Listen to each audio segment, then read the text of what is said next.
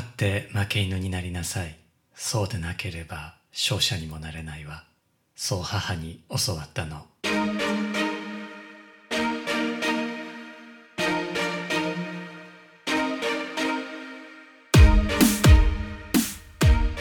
一ですおはようございますこのポッドキャストは僕が毎週お送りしているニュースレター STEAM ニュースの音声版です STEAM ニュースでは科学技術工学アート数学に関する話題をお届けしています。STEAM ニュースは STEAM ボート乗組員のご協力でお送りしています。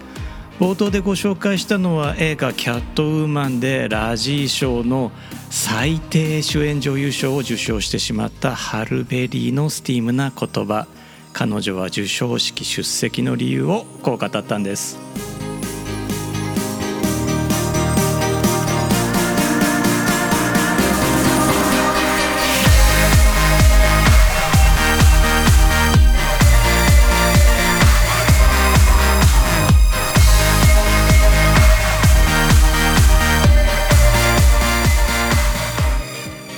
改めまして1です。このエピソードは2023年4月6日に収録しています。このエピソードでは STEAM ニュース第124号から女優映画プロデューサー発明家のヘディ・ラマーの話題その前半をお届けします。新年度1回目となるこのエピソード今回も25分間どうぞお付き合いください。ヘディは1914年11月9日オーストリア・ハンガリー帝国のウィーンに生まれました。世界史で言えばサラエボ事件の年ですから生まれた時から激動の真っ只中へと歩む運命だったのかもしれません。ヘディはベルリンで演劇を学び18歳でチェコスロバキアの映画春の調べに出演します。この春の調べというのはあ少し婉曲表現で英語版のタイトルではエクスタシーというふうになっています。本作は映像芸術として初めてセックスシーンを描いた作品として歴史に残っています。もっともヘディは監督のグスタフ・マハティから事前に聞かされていなかったようです。アメリカの大衆紙リバティは1938年にこのいきさつを次のように伝えています。ラマーがこの役に応募した時彼女にはほとんど女優経験がなく予定されている撮影の内容も理解していなかった。しかしラマーは失業の不安から契約書を読まずにサインした。屋外のシーンで監督から服を脱ぐように言われた時彼女は抗議して辞めると脅したが監督はもし拒否するならすでに撮影されたシーンの費用を全て支払わなければならないと言った。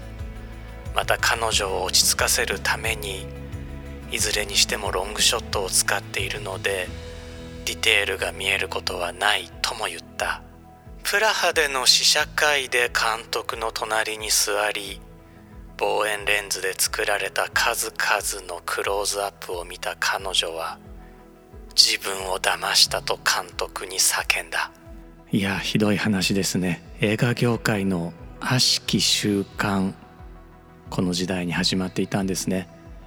映画「春の調べ」が封切られたのは1933年でこの年ヒトラーがドイツの首相に就任しナチスが政権を取っています。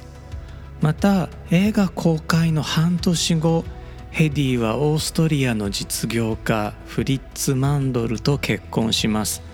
マンドルはなかなかに嫉妬深い男だったようで春の調べの上映フィルムを28万アメリカドル。現代の価値で言えばおよそ7億円程度で買い占めようとしたり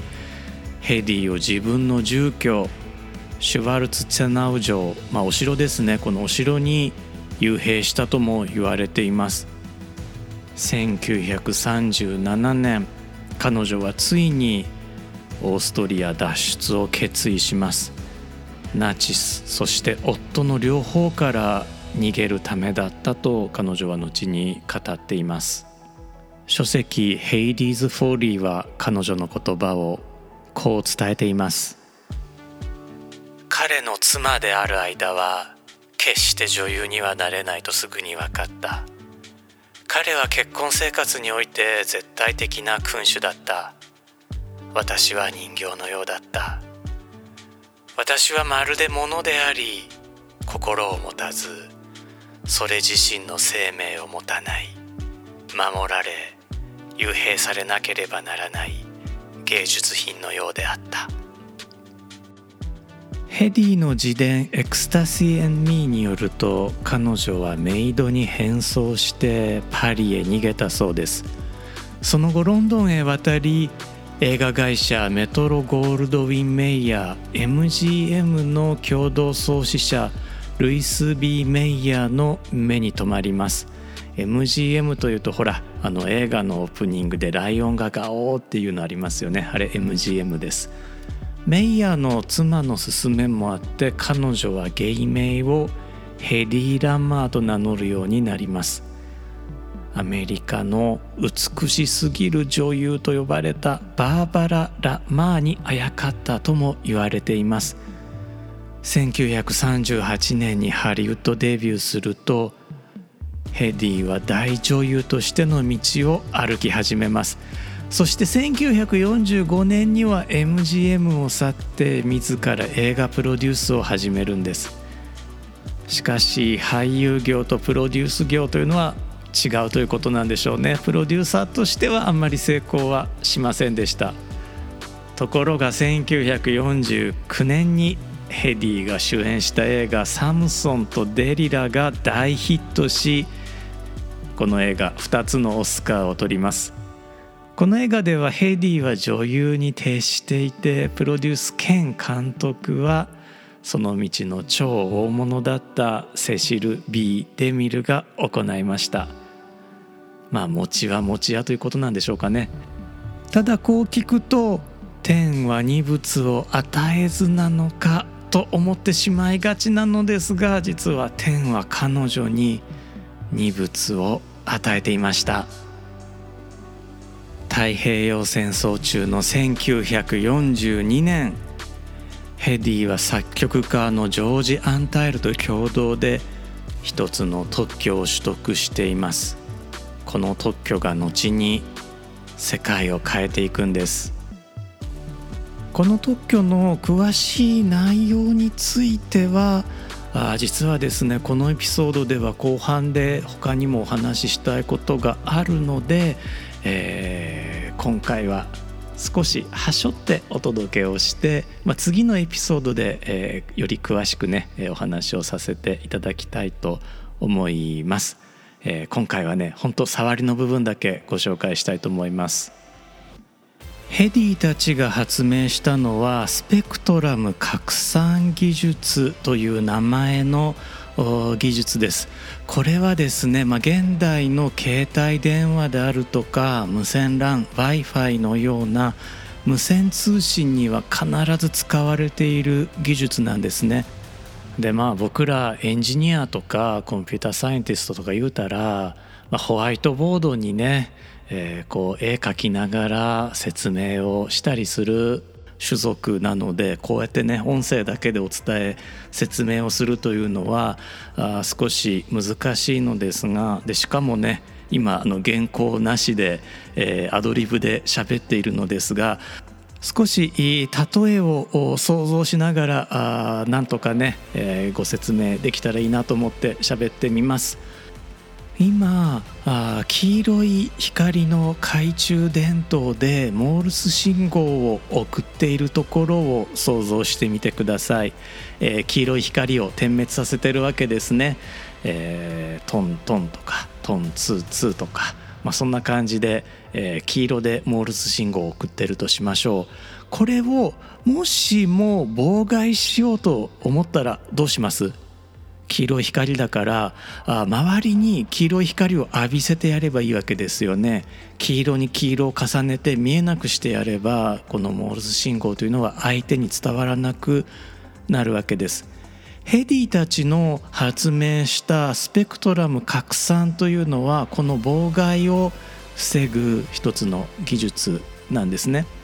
もちろん妨害っていうのはまあ、彼女が発明したのは第二次世界大戦中だったので敵からの妨害ということを、まあ、念頭に置いていたとは思うのですが、まあ、自然の光によって、まあ、自然の黄色い光によって黄色の通信というのができなくなることもあるわけですねそういったことも考慮しています。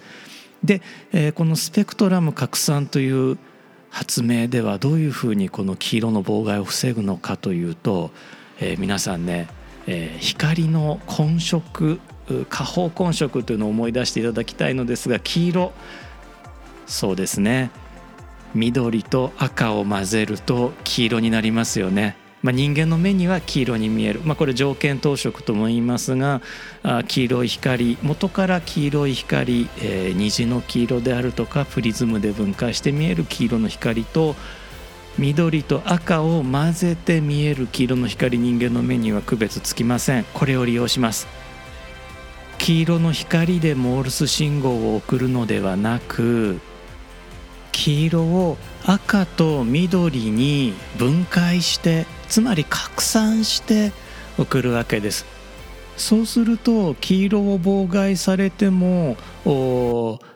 赤か緑のどちらかが伝わっていればあ味方にメッセージを伝えることができるわけですね。赤が妨害されてももし緑が伝わっていれば緑でメッセージを届けることができるし、えー、緑が妨害されていても赤が伝わっていればメッセージを届けることができる赤と緑を両方妨害しようというのはかなりコストがかかるということで、まあ、これはあまあ妨害に強いあるいは自然のノイズに強い通信方式ということになるんですね。で受け取る側は赤と緑を合成すると黄色の信号として受け取ることができるというね画期的な方法だったわけです。皆さんが今使っている携帯電話 Wi-Fi、GPS などおよそ電波を使った通信機器のすべてがヘディたちの特許を利用しています。2014年にヘディは全米発明家殿堂入りを果たしています。そんなヘディ・ラマーの生涯を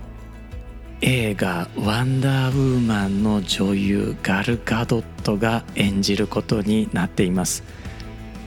アメリカのテレビ番組司会者コナン・オブライエンが女優ガル・ガドットにインタビューをしているのですがトップ女優でなおかつトニー・スタークのような発明家だったって実はとは信じられないなっていうふうに驚いています。トニー・スタークっていうのもね映画「アイアンマン」に登場する架空の人物なんですけれどもねインタビューを聞いてみましょう I heard you were going to play Hedy Lamar in an upcoming Apple series and I've heard that she's like one of the she's one of the most fascinating people in Hollywood. A lot of people, I, I think, young people today don't know who Hedy Lamar was and what a fascinating story uh, totally. this is. But I'm really glad you're playing this part.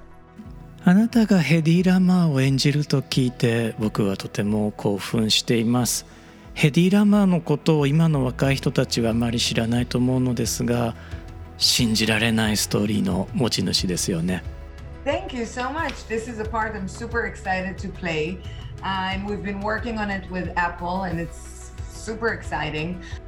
ありがとうヘディ・ラマーを演じることそして AppleTV のスタッフたちと一緒に仕事ができることとても興奮しています。Uh, Hedy Lamar is basically, um, you know, a figure that got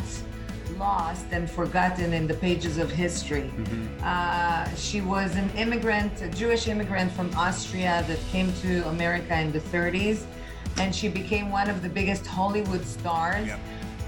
ヘディ・ラマーは残念ながら歴史に埋もれてしまった人物なのですが彼女はユダヤ系オーストリア人そしてアメリカへの移民でハリウッドで大成功した女優でもあります。But at the same time she was this amazing inventor who wanted to help speaking about impact wanted to help uh, america uh, while they were fighting in world war ii so she and another composer uh, had invented this secret system of communication which is now basically the wi-fi and bluetooth is yeah. all based on that しかし彼女は同時に発明家でもありました。彼女とそしてもう一人の作曲家が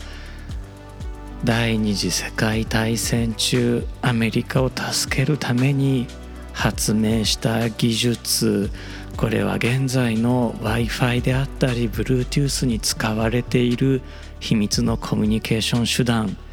これを発明したわけなんですね。She never she got the recognition for the invention only when she was 80 she had a very very interesting life story and i can't wait to tell it それにもかかわらず彼女の名前は歴史の中に埋もれてしまっています私は彼女の人生を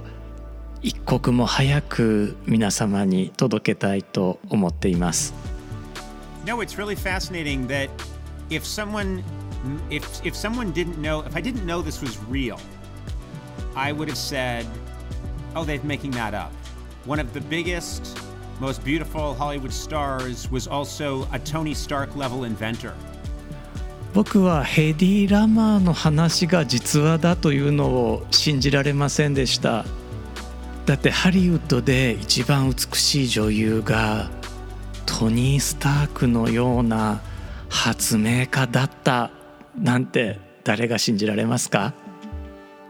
If someone pitched that story, you'd say, "Oh, come on, that's ridiculous," and it's all real. It's a true story. I, I can't, I can't wait to see it.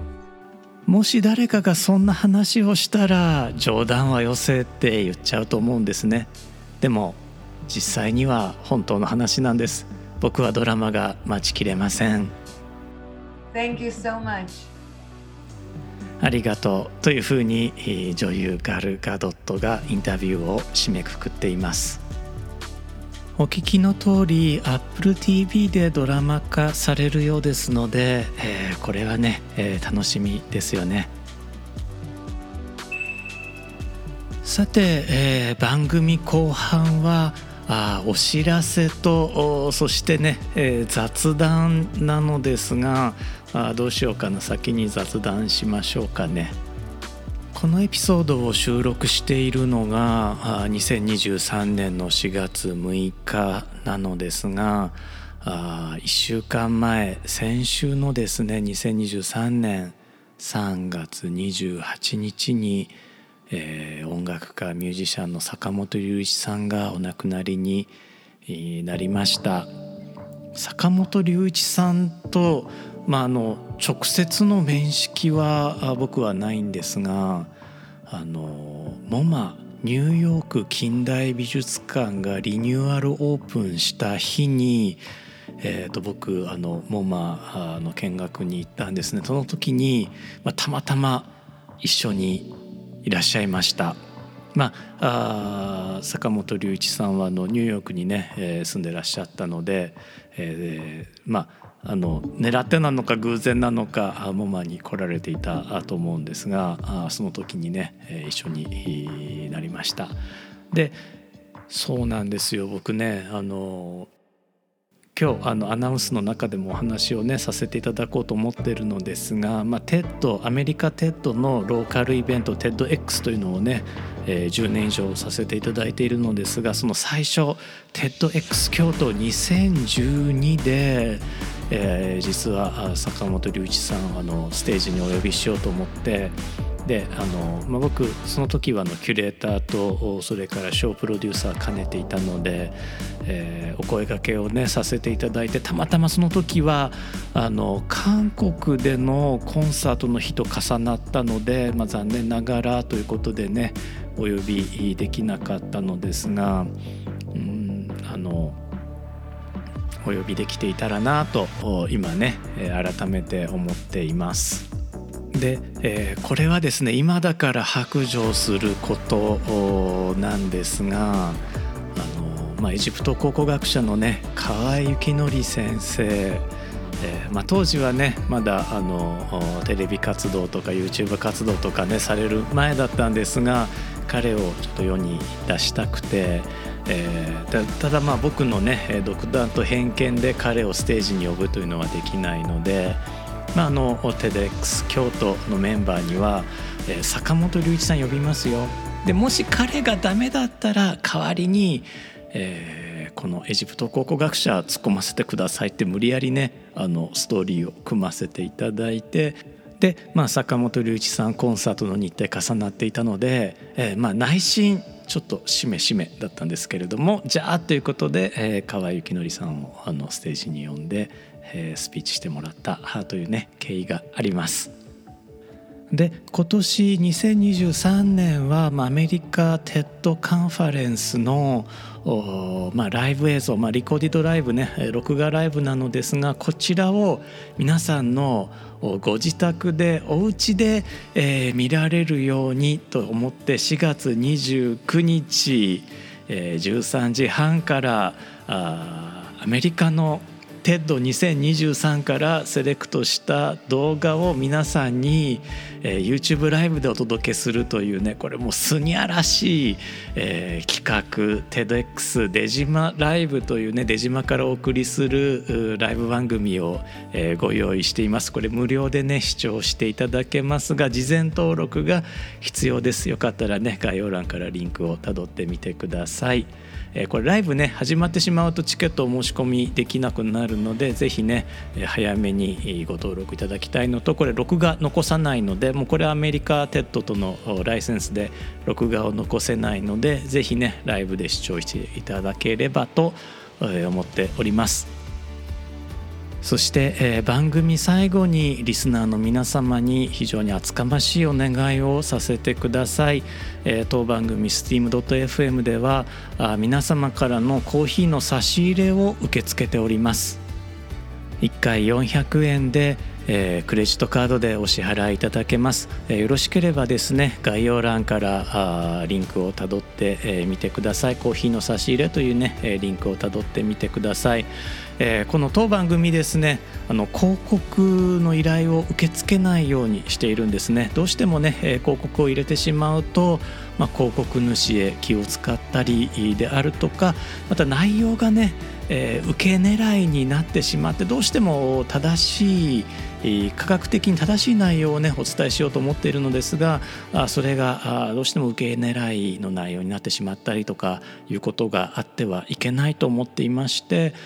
広告は全てねお断りをさせていただいています。でまあ、その分ねあのどうしても持ち出しというものがね生じているのですが